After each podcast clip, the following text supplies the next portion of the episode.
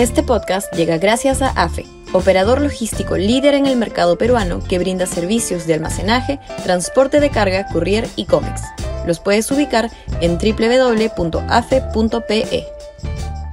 Y también gracias a Universidad Católica, número 1 en Perú y 12 en Latinoamérica, según el ranking mundial QS 2023.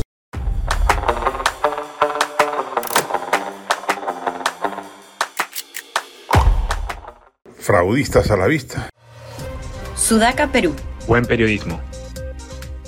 Las encuestas que lamentablemente no se pueden publicar, pero que medio país ya conoce por su viralización en redes sociales, revelan que en Lima las elecciones para la alcaldía provincial van a estar tan apretadas que seguramente será el conteo final el que corrobore el resultado que por conteo rápido, ojalá se abstenga del boca de urna, la encuestadora Ipsos arrojará.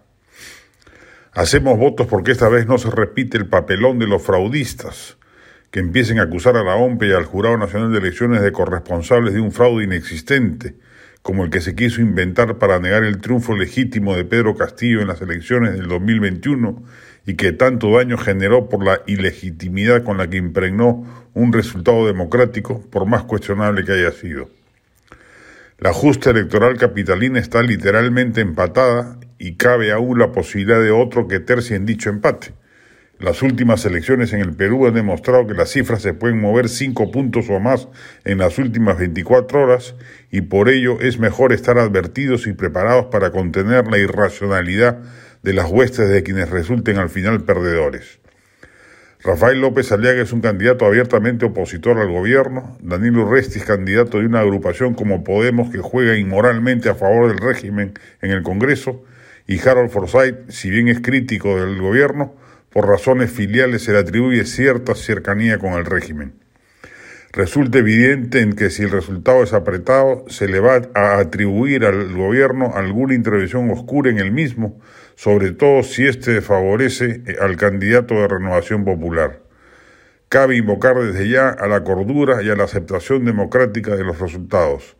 Los tres candidatos en lisa deben percatarse de que, aun siendo derrotados, contienen legítimas expectativas electorales futuras para las presidenciales del 2026 y que una elección de madurez abonará en su favor y aumentará su capital político.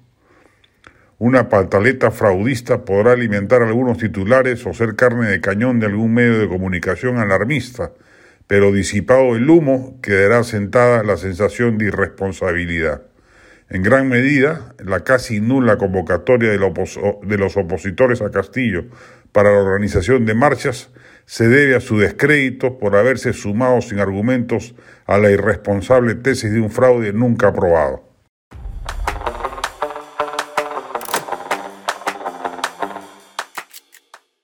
Este podcast llegó gracias a AFE, operador logístico líder en el mercado peruano que brinda servicios de almacenaje, transporte de carga, courier y cómics. Los puedes ubicar en www.afe.pe. Y también gracias a Universidad Católica, número 1 en Perú y 12 en Latinoamérica, según el ranking mundial QS 2023.